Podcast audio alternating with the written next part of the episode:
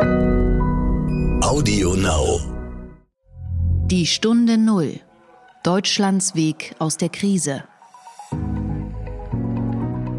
Ich denke, der Markt kann relativ gut durch die Krise kommen. Man sollte sich ganz normal verhalten, so wie es in normalen Zeiten auch ist.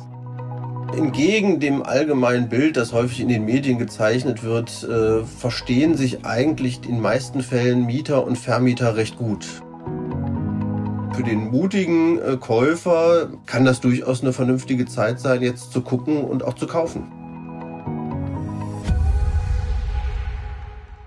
Hallo und herzlich willkommen zur neuen Folge des Podcasts Die Stunde Null, dem Podcast für Deutschlands Weg aus der Krise. Schön, dass Sie wieder zuhören. Mein Name ist Horst von Butler. Ich bin Chefredakteur des Wirtschaftsmagazins Kapital. Ich muss gestehen, dass ich schon vor Ostern nicht mehr im Homeoffice war, sondern dank des guten Wetters eher in einem Terrassen- oder Gartenoffice. Und inzwischen sehe ich so aus, als sei ich zwei Wochen heimlich auf Mallorca gewesen. Für manche Videocalls überlege ich schon, mir Puder aufzulegen. Und was mir natürlich klar ist, wenn man einen Garten oder Terrasse hat, hat man Glück, wohnt auf dem Lande oder ist privilegiert. Und Millionen Menschen haben das derzeit nicht. Womit wir beim Thema des heutigen Podcasts wären, ein Thema, das uns alle betrifft. Immobilien.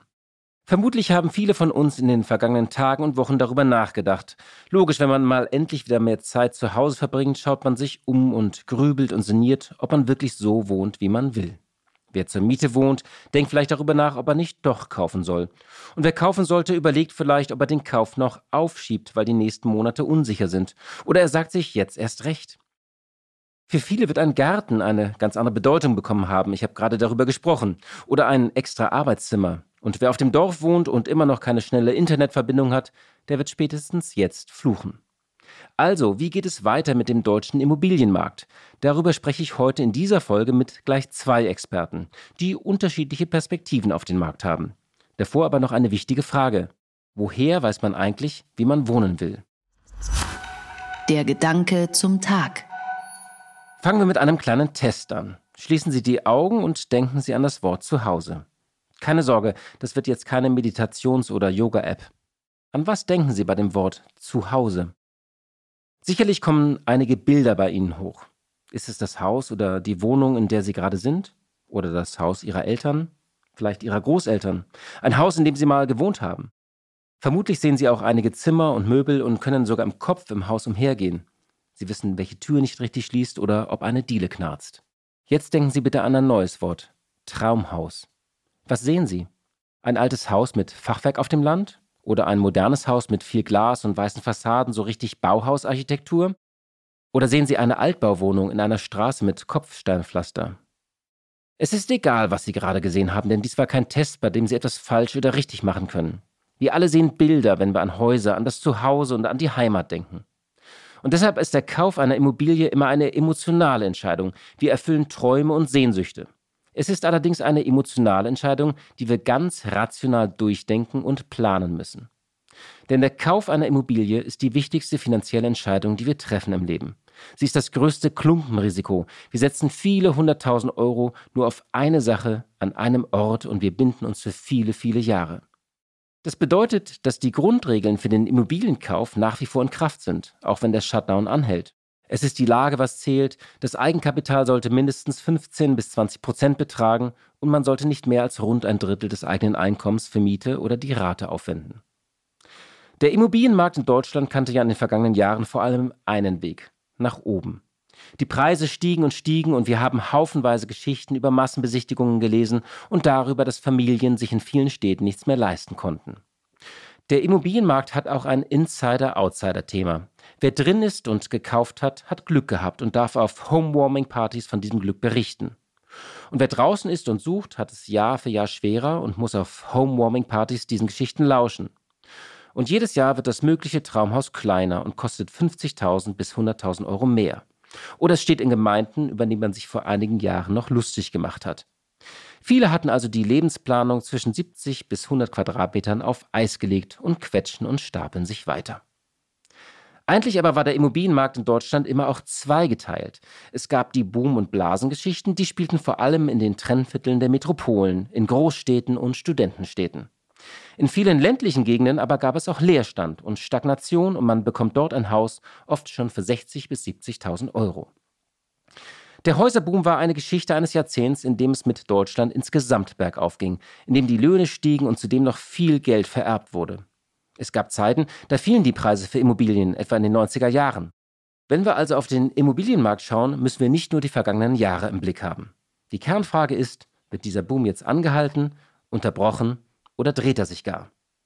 Die wichtigste Regel lautet, wer eine Immobilie für sich und seine Familie haben wollte und schon geplant hat, sollte das wegen der Corona-Krise nicht verwerfen.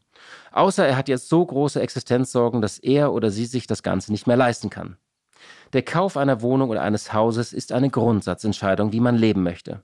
Rechnen sollte man wie bisher und der Kauf bleibt eine gute Idee und ein sinnvoller Baustein im eigenen Leben. Die Stunde Null. Das Gespräch. Ja, ich spreche heute zu dem Thema Immobilien mit Michael Vogtländer. Sein Job heißt offiziell Leiter des Kompetenzfeldes Finanzmärkte und Immobilienmärkte. Auf gut Deutsch, er ist einer der wichtigsten Fachleute in Deutschland zum Thema Immobilien und schaut jeden Tag auf ganz viele Daten. Er arbeitet seit 2005 am Institut der deutschen Wirtschaft in Köln und das ist eines der bekanntesten Forschungsinstitute in Deutschland.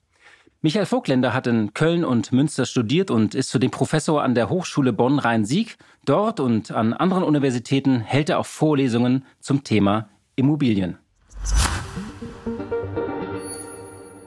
Ja, Herr Vogtländer, einen schönen guten Tag nach Köln. Ja, guten Tag, Herr von Butler. Der Immobilienmarkt kann zwar auch schwanken, er kann überhitzen und auch einbrechen, aber gilt ja als eher träge und auch eher solide. Wirkt sich denn die Corona-Krise überhaupt schon auf den Immobilienmarkt aus? Nun, wir sehen schon Auswirkungen jetzt auch aktuell im Immobilienmarkt. Es ist ja einfach schwierig, äh, Wohnungsbesichtigungen durchzuführen. Es ist schwierig, Notartermine zu bekommen. Da findet einiges noch statt, aber es ist natürlich auch ähm, weniger geworden. Wir haben natürlich viele Menschen, die sich jetzt Sorgen machen um ihr Einkommen, äh, nicht wissen, ob sie in Kurzarbeit gehen werden oder ob sie den Job vielleicht sogar ganz verlieren. Das hemmt natürlich auch die Käufe derzeit sehr stark. Wir haben Auswirkungen auch bei den Ämtern Ämtern, Bauämter funktionieren häufig auch nicht digital. Auch das hemmt den Markt. Das heißt, wir sehen schon Auswirkungen, gerade aktuell, dass äh, der Markt sowas wie eingefroren ist, kaum etwas passiert. Das ist auch eine Erfahrung, die wir in Asien schon sammeln konnten, dass die Transaktionen deutlich zurückgehen infolge der Pandemie. Aber für die mittelfristige Perspektive mache ich mir eigentlich wenig Sorgen, gerade um den Wohnimmobilienmarkt. Ich denke, der Markt kann relativ gut durch die Krise kommen. Woran messen wir sowas eigentlich? Also die meisten Makler erzählen ja immer gerne, dass ihr Geschäft äh, super läuft. Nun könnt ihr keine Besichtigung machen. Woran messen wir, äh, ob so ein Markt äh, ein bisschen eingefroren ist, wie Sie gesagt haben? Nun ja, das Wesentliche ist natürlich das Transaktionsvolumen, ähm, das, das wir beobachten können. Wir haben natürlich da das Problem, dass wir relativ ähm, wenig Daten dazu haben, vor allen Dingen keine sehr aktuellen Daten. Was man aber sehen kann, zum Beispiel bei Google. Ähm, Google bietet Analysen des Suchverhaltens an. Da kann man sich dann anzeigen lassen, nach was suchen die Menschen eigentlich. Und wenn man dann mal schaut, Wohnung mieten, Wohnung kaufen, ist das deutlich runtergegangen seit Mitte März. Ähm, die Suchanfragen haben sich quasi halbiert, äh, kann man grob sagen. Und es ist natürlich auch die Erfahrung aus äh, von Gesprächen mit Projektentwicklern, von Gesprächen mit Marktakteuren, die einfach sagen, es sind alle jetzt so ein bisschen in der Wartestellung.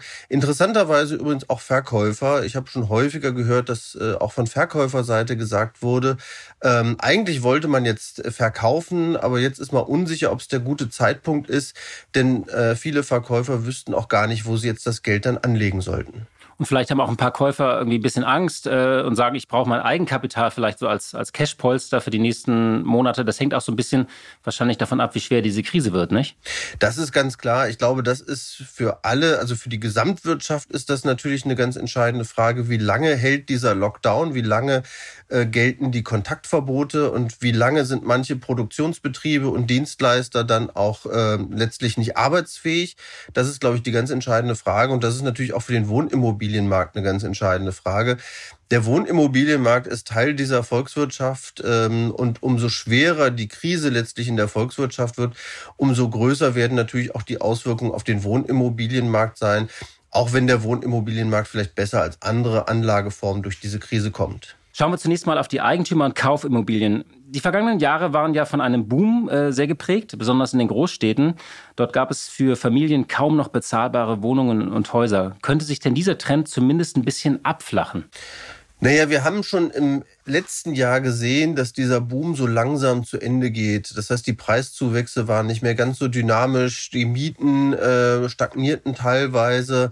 Ähm, das heißt, wir hatten da schon gewisse Ermüdungserscheinungen und tatsächlich würde ich jetzt davon ausgehen, dass die Preise zumindest in diesem Jahr jetzt nicht steigen, vielleicht sogar an der einen oder anderen Stelle etwas nachgeben. Auch die Mieten werden tendenziell stagnieren. Das hängt natürlich damit zusammen, dass wir jetzt eine Entwicklung haben, ähm, dass die Einkommen natürlich zurückgehen. Äh, weniger Einkommen bedeutet weniger Zahlungsfähigkeit für die Miete. Das drückt natürlich auch etwas auf die Preise. Und ähm, ich denke auch, wer jetzt mutig ist und wer jetzt sagt, äh, ich habe das Kapital, ich habe ein sehr sicheres Einkommen und derjenige, der jetzt ein Einfamilienhaus kaufen will, vielleicht kann der sogar auch Preisnachlässe raushandeln, denn aktuell gibt es natürlich weniger Konkurrenten um diese Immobilien. Das heißt, insgesamt würde ich schon sagen, ähm, die Erschwinglichkeit könnte sich durchaus noch mal etwas verbessern, zumal ich auch davon ausgehe, dass die Zinsen noch weiter sinken werden. Das ist ja eine ganz interessante Frage. Also viele sitzen ja seit Wochen jetzt zu Hause rum und wenn man zu Hause sitzt, dann äh, fragt man sich ja das erste Mal, wohne ich eigentlich richtig und wohne ich so, wie ich immer wohnen wollte? Und äh, wer jetzt etwa zur Miete wohnt, könnte überlegen, Mensch, äh, ich lege mir dann doch eine Wohnung oder Haus zu. Das heißt, wenn ich richtig verstehe, es könnte jetzt sogar vielleicht ein guter Zeitpunkt sein, äh, sich ein bisschen umzuschauen, ein bisschen zu recherchieren und dann vielleicht auch zuzuschlagen.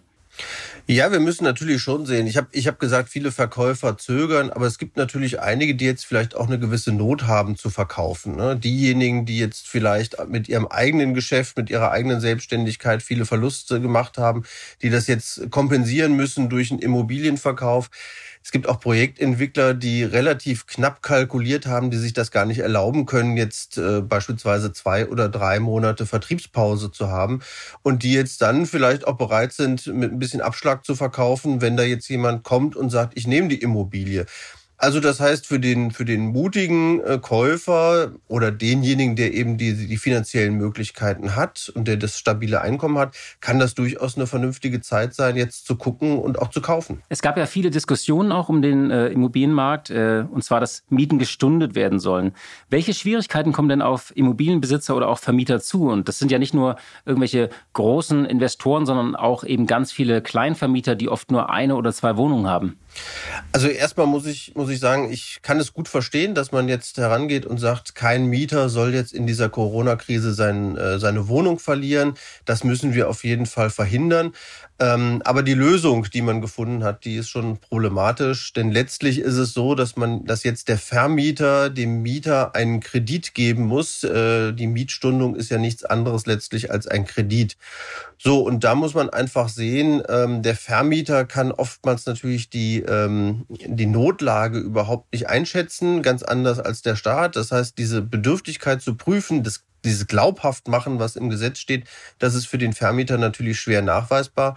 Und wir müssen einfach sehen, äh, im, der Vermietungsmarkt ist sehr, sehr heterogen. Da gibt es ganz unterschiedliche Menschen. Da gibt es Unternehmen natürlich, die vermieten. Die sind mal mehr, mal besser aufgestellt. Aber natürlich auch jede Menge Privatvermieter. Zwei Drittel des Marktes werden von privaten Kleinvermietern bestimmt. Und bei denen ist es so, ähm, nur mal ein Blick in die Statistik, 44 Prozent von denen gehören zu den Einkommens, 20 Prozent Einkommensstärksten, aber 22 Prozent liegen auch unter dem Einkommensdurchschnitt der Bevölkerung. Und so kann man sich vorstellen, wenn da jetzt jemand äh, die Miete stundet, ähm, der Vermieter letztlich diesen Kredit an den Mieter geben muss, dass ihn das möglicherweise auch in eine Notlage bringt, äh, weil er vielleicht gar nicht das Einkommen hat, weil er darauf angewiesen ist, dass diese Einkommen laufen es sind auch viele Selbstständige, die Vermieter sind, die jetzt auch sehr große Sorgen teilweise haben, je nachdem, in welcher Branche sie aktiv sind. Das heißt, da wäre eigentlich der richtige Weg gewesen, nicht dem Vermieter jetzt zu sagen, er muss diesen Kredit vergeben, sondern dass der Staat zum Beispiel mit einem Sozialfonds, mit einem Notfallfonds da eintritt und dann tatsächlich die Zahlungsfähigkeit der Mieter herstellt. Und der Staat kann sich natürlich auch auf ganz andere Arten und Weisen später das Geld auch wieder zurückholen. Das ist ein ganz interessanter Aspekt, dass eben auch viele Kleinvermieter, das kann ja ein kleiner Handwerker sein, das kann auch ein Rentner sein, dass die vielleicht in Teilen sogar auch von dieser Miete leben, dass es also Teil ihres Einkommens ist und dass man dann möglicherweise eine Kettenreaktion auch hat. Ja, und es sind auch viele, viele Rentner, die letztlich äh, vor allen Dingen Geld aus den Immobilien bekommen, die vielleicht lange gespart haben, damit sie diese Immobilie abbezahlen und damit jetzt einen Großteil ihrer Rente äh, bestreiten. Und die können definitiv nicht auf diese Einnahmen verzichten. Es kann natürlich auch durchaus sein, dass sich Mieter und Vermieter von selbst verständigen. Also es gibt ja viele private Vermieter, die dann vielleicht auch einfach in Kontakt mit ihren Mietern gehen. Das kann man leider nicht messen und nicht schauen. Vielleicht aber nochmal nachgefragt. Die Politik hat ja in den vergangenen Jahren immer wieder in den Markt eingegriffen. Äh, Stichwort Mietpreisbremse oder auch Mietendeckel. Könnte es sein, dass wir jetzt vielleicht sogar noch weitere Eingriffe bekommen in dieser Krise? Ja, ich könnte mir das schon vorstellen. Und äh, dieses Gesetz atmet ja auch diesen Geist, äh, dass es diesen reichen Vermieter gibt, der eben viele Profite in den letzten Jahren gemacht hat. Und das ist einfach zu einfach. Es gibt, je nachdem, wann man eingestiegen ist in den Markt, gibt es da sehr unterschiedliche Lagen. Wer beispielsweise erst 2016 zum Beispiel gekauft hat, der dürfte jetzt dann schon große Probleme bekommen, auch mit der normalen Marktsituation, weil er vielleicht auch auf Mietsteigerungen dann gesetzt hat. Also ähm, die Frage, wie es mit der Regulierung weitergeht, ist natürlich schwierig. Ich könnte mir aber schon vorstellen, dass es weitere Regulierungen gibt. Ähm, es war ja schon vor der Corona-Krise im Gespräch ein breiteres Umwandlungsverbot äh, einzuführen. Das heißt, die Möglichkeit, Wohnungen aufzuteilen und zum Beispiel ein Mehrfamilienhaus an verschiedene Kapitalanleger und Selbstnutzer verkaufen, das wäre deutlich eingeschränkt. Das ist sicherlich die nächste äh, Form auch der Regulierung, die da kommen könnte. Wir werden möglicherweise auch die Mietendeckel-Diskussion noch an mehr Städten bekommen, äh, wie wir sie in Berlin erlebt haben. Und auch der Ruf nach Verstaatlichung ist ja im Moment sehr stark. Äh, und da wird sicherlich auch die Wohnungswirtschaft wieder drin sein, dass eben mehr Unternehmen oder mehr äh, Politiker letztlich fordern werden, Unternehmen zu verstaatlichen, gerade die großen privaten Wohnungsgesellschaften. Also ich glaube, die Diskussionen werden nicht ausgehen, sondern möglicherweise sogar noch mal befördert. Wie kann ich mich denn jetzt als Mieter verhalten? Also mal, wenn wir die Perspektive des Mieters einnehmen. Also wenn ich nicht betroffen bin, dann äh, zahle ich meine Miete einfach weiter. Äh, wenn ich betroffen bin, kann ich das Gespräch mit meinem Vermieter suchen oder ich äh, soll ich die einfach dann kürzen oder soll ich vielleicht auch nachverhandeln und sagen, Mensch, ich habe jetzt äh, einige Monate Kurzarbeitergeld. Was wäre so der beste Rat an einen Mieter?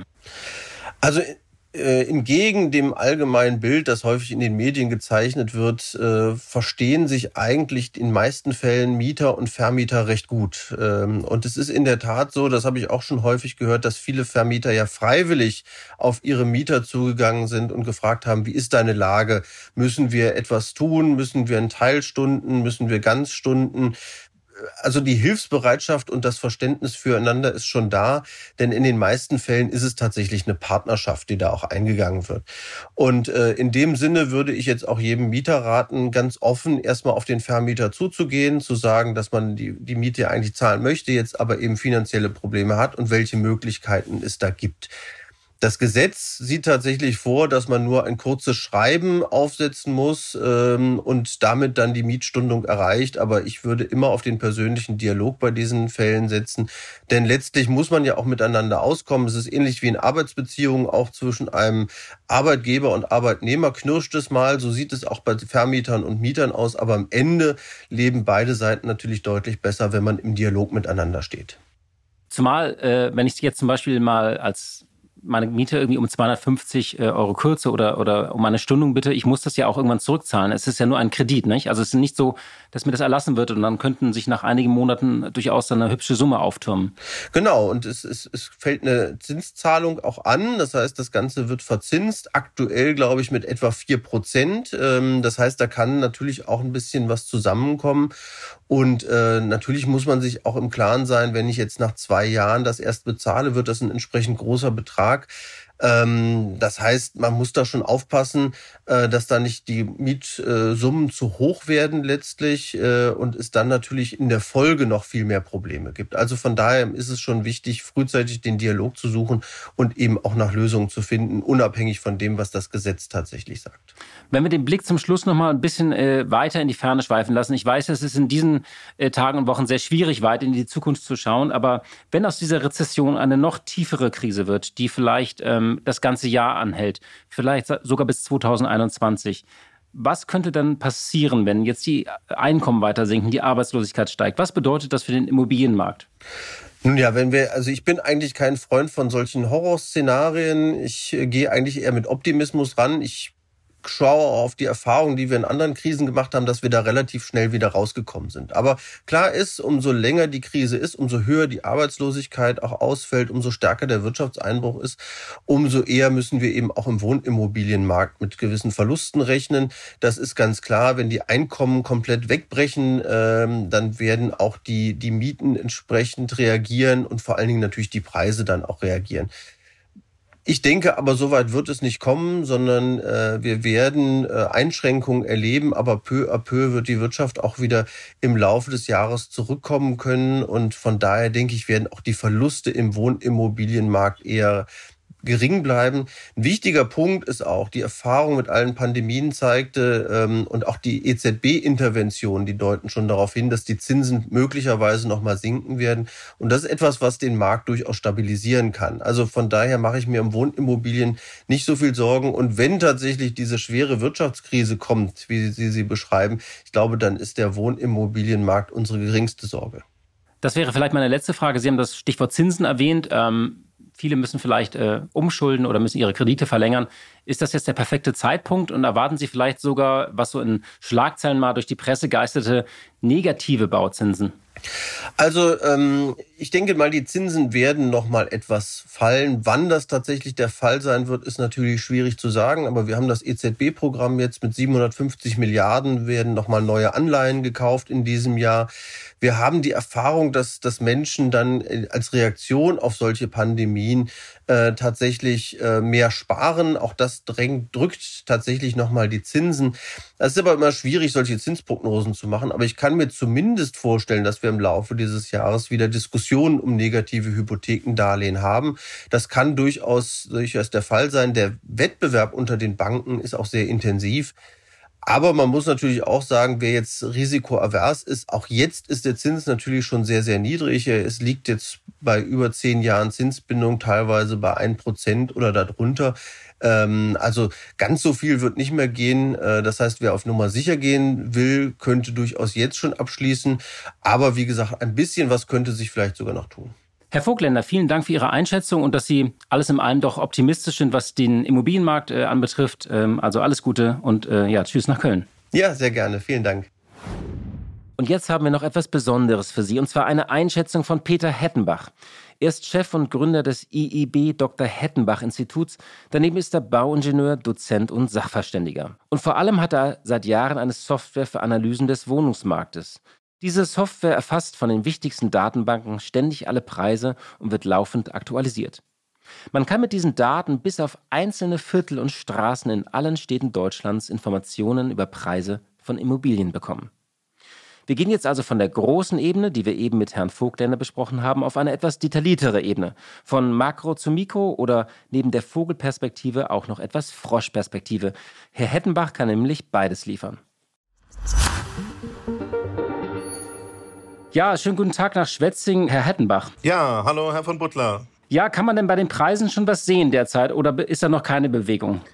Ja, ich weiß, dass gefühlt die Märkte schon zusammengebrochen sind, aber wenn man auf die Zahlen, Daten und Fakten zurückgreift, zeigt sich das nicht. Alle Märkte und alle Marktsegmente sind momentan noch stabil. Betonung liegt natürlich auf momentan. Mittel- und langfristig wird sich da was tun, bin ich sicher. Hängt davon ab, wie lange die Krise dauert, wie wir Kredite bekommen, wie die Einkommen sich entwickeln. Aber insgesamt glaube ich, dass die Wohnimmobilienmärkte sehr resistent sein werden, denn wir haben eine eigentlich ganz gute Vergleichszahl. In der Finanzkrise Anfang des Jahrtausends waren die hinterher plus minus 10 Prozent stabil. Also ich glaube an der Stelle, Wohnmärkte schlagen sich wacker in der Krise. Gewerbeobjekte würde ich da ein bisschen anders einschätzen, aber Wohnen denke ich sehr positiv. Wie soll ich mich denn jetzt als normaler äh, Nutzer oder, oder, oder Mensch verhalten in dieser Krise? Soll ich ähm, den Kauf vorziehen? Soll ich ihn aufschieben? Was wäre da Ihr Rat? Ich glaube, das ist ähnlich wie an der Börse. Den richtigen Zeitpunkt trifft man sowieso nicht. Aber wenn man mal für die eigengenutzte oder die gemietete Immobilie spricht, dann ist das Wesen vom Wohnen ja, dass es ein Grundbedürfnis ist. Und ähm, das kann man grundsätzlich nicht aussetzen. Und persönliche Rahmenbedingungen wie Familienzuwachs, Scheidungen, finanzielle Veränderungen, berufliche Veränderungen, neuer Arbeitsplatz, kann man im Regelfall ähm, noch Entscheidungen fünf oder sechs Monate aufschieben, aber danach sind die fällig. Vor dem Hintergrund glaube ich, man sollte sich ganz normal verhalten, so wie es in normalen Zeiten auch ist. Es gibt vielleicht jetzt neue Situationen, wenn Mietausfälle kommen oder man sich die Rate nicht mehr leisten kann bei seinem Kredit, dann sollte man halt zwei, drei Angebote holen, mit dem Steuerberater reden. Aber ich glaube grundsätzlich normal verhalten und es gibt natürlich in jeder Krise auch gute Dinge. Ich fand es zum Beispiel toll, dass jetzt die Notarkammer in Köln richtig digitales Beurkunden ermöglicht. Also da gibt es auch gute Dinge. Sich ganz normal verhalten wäre mein Rat. Gibt es andere Trends denn auf dem Wohnungsmarkt, die jetzt gebrochen werden oder die sich vielleicht umkehren könnten? Ähm, ja, glaube ich, muss man zwei Dinge anschauen. Ich denke, was viele nicht wahrgenommen haben, ist, dass auf der Mikroebene eigentlich eine Trendwende schon seit Anfang des Jahres da war. Wir haben schon gesehen, Verweildauer von teuren Objekten nehmen zu, Preise gehen in rückläufige Entwicklungen, wenn die Lagen nicht mehr ganz top sind. Und ich denke, da wird es auch eine Fortführung geben. Aber von der Krise her selber, glaube ich, kommt was ganz Neues dazu. Wir haben jetzt alle in den letzten Corona-Wochen gelernt, dass wir uns nicht im Verkehrsinfarkt, im Stau zum Arbeitsplatz bewegen müssen. Wir haben alle gelernt, dass Homeoffice möglich ist. Und ich glaube, das führt zu einem Umdenken, sowohl bei den Arbeitgebern und Arbeitnehmern. Und für die Wohnimmobilie ist jetzt, glaube ich, das Thema Internetanschluss ein wichtiger Wohnfaktor oder ein Standortfaktor geworden. Und ich könnte mir sehr gut vorstellen, dass jetzt natürlich auch Standorte nicht nur im Zentrum und im Speckgürtel, sondern auch draußen wieder an Attraktivität gewinnen. Und somit könnte eigentlich ein ganz neuer Trend entstehen. Also gar nicht mal nur Bruch, sondern ganz neuer Trend. Also raus, raus aufs Land wieder und äh, aus den äh, überhitzten äh, Großmetropolen und, und, und Innenstädten. Mit dem Zusatz Internetverbindung, ja. Sie haben in der Krise trotzdem was Besonderes geschaffen. Sie haben eine Art Preisradar geschaffen. Können Sie uns ganz kurz mal erzählen, was dieses Tool kann? Und den Link dazu werde ich dann im Anschluss dann nochmal nennen für unsere Hörerinnen und Hörer. Ja, ich glaube, ähm, jetzt in solchen Krisensituationen hat man einfach das Problem, keiner kann die Märkte richtig einschätzen. Deswegen muss man so öfters zeitnah meine Stichworte heißen immer in Echtzeit und ultralokal einschätzen. Und genau das machen wir mit dem äh, Tool. Und äh, wir versuchen da auch den Weg von der ganz großen Volkswirtschaft runter auf das konkrete Objekt. Also wir machen das tatsächlich adressgenau. Und damit, glaube ich, können die Verbraucher eine gute Orientierung kriegen. Und das ist der Mehrwert. Also ich kann mir in diesem Tool praktisch bis auf die Straße runter genau anschauen, was in meiner Straße und in der Gegend und in meinem Viertel passiert. Genau. Also wir haben eine Ebene, auf der äh, können wir die Städte betrachten und eine, da können wir die Objekte direkt betrachten. Beides ist möglich. Ja, Herr Hettenbach, das klingt doch sehr spannend. Ich werde den äh, Link gleich dann nochmal nennen äh, für unsere Hörerinnen und Hörer. Vielen Dank erstmal und äh, alles Gute Ihnen. Ja, vielen Dank auch Ihnen. Bleiben Sie gesund und auf eine gute Zukunft mit Immobilien. Bis dahin. Vielleicht fragen sich viele von Ihnen nach dem Gespräch, was ist eigentlich meine Wohnung oder mein Haus wert? Wie ist der Wert der Häuser in meiner Straße oder in meinem Viertel? Diese Frage ist interessant für Eigentümer, aber auch Menschen, die derzeit noch zur Miete wohnen. Um diese Frage zu beantworten, bieten wir Ihnen in diesem Podcast einen besonderen Service gemeinsam mit dem Hettenbach-Institut und dem Wirtschaftsmagazin Kapital. Sie können den Wert Ihrer Immobilie bewerten lassen. Online, individuell und kostenlos. Klicken Sie einfach auf www.kapital.de Wohnmarktanalyse. Und ich wiederhole das Ganze nochmal www.kapital.de Wohnmarktanalyse. Und Kapital wird natürlich mit C geschrieben. Ja, in jeder Folge in diesem Podcast stellen wir eine gute Idee vor, denn in dieser Krise ist es ja schon erstaunlich, wie überall Initiativen aus dem Boden sprießen, was man tun kann und wie man helfen kann. Die gute Idee. In München gibt es seit Anfang April die Initiative Mir gehen online. Und Entschuldigung, wenn ich das als Hamburger gerade ganz falsch ausspreche. Bei Mir gehen online sollen, wie bei anderen Initiativen auch, lokale Einzelhändler und Geschäfte kostenlos unterstützt werden. Die Initiative will versuchen, das Geschäftsmodell oder die Dienstleistung der Geschäfte innerhalb von 24 Stunden zu digitalisieren. Und wie das gehen soll, erklären uns die Macher. Mit Mir gehen online wollen wir Münchner Einzelhändler, Gastronomen und Dienstleister kostenlos und schnell dabei unterstützen, ihre Angebote und Dienstleistungen auch online zu vermarkten. Zum Beispiel mit einem Online-Shop, Online-Bestellsystemen oder dem Zugang zu großen Vermarktungsplattformen. Wir freuen uns, diesen Unternehmen mit einer Mitarbeiterzahl bis zu 15 Mitarbeitern konkret dabei zu helfen, online zu gehen. Wir gehen online. Viele denken nicht nur über den Immobilienmarkt nach, sondern auch und ob und wann sie wieder einkaufen gehen können. Wird man wieder Lust auf Shoppen haben und den berühmten Einkaufsbummel? Dazu habe ich zum Schluss eine kleine Nachricht aus China, aus der Stadt Guangzhou. Dort wurde die Flagship Store des französischen Luxusmodehauses Hermès wieder eröffnet. Und sie hat am ersten Samstag nach Monaten der Schließung sofort rund 2,5 Millionen Euro eingenommen. Es soll eines der höchsten Tagesumsätze einer Boutique in China sein. Das zumindest schreibt das Portal Fashion United. Das ebenfalls berichtete, dass einige Promis gesichtet wurden, die ihre Handtaschen und Schuhe und diamantenbesetzten Himalaya Birkenbags sofort in sozialen Medien posteten. Liebe Hörerinnen und Hörer, ich hoffe, dieses kleine Spezial zum Thema Immobilien hat Ihnen gefallen. Denn das Thema Wohnen hat ja einen ganz neuen Kontext und Konnotation bekommen. Ich danke Ihnen fürs Zuhören und wenn Ihnen dieser Podcast gefällt, dann sagen Sie es gerne weiter oder teilen Sie es auf WhatsApp oder in sozialen Medien. Oder abonnieren Sie den Podcast auf AudioNow, Apple oder Spotify. Ich bin sicher, die Welt steht still, aber sie dreht sich auch irgendwie weiter. Und wir hören uns hoffentlich morgen wieder. Die Stunde Null. Deutschlands Weg aus der Krise. Dieser Podcast ist Teil der Initiative Gemeinsam gegen Corona.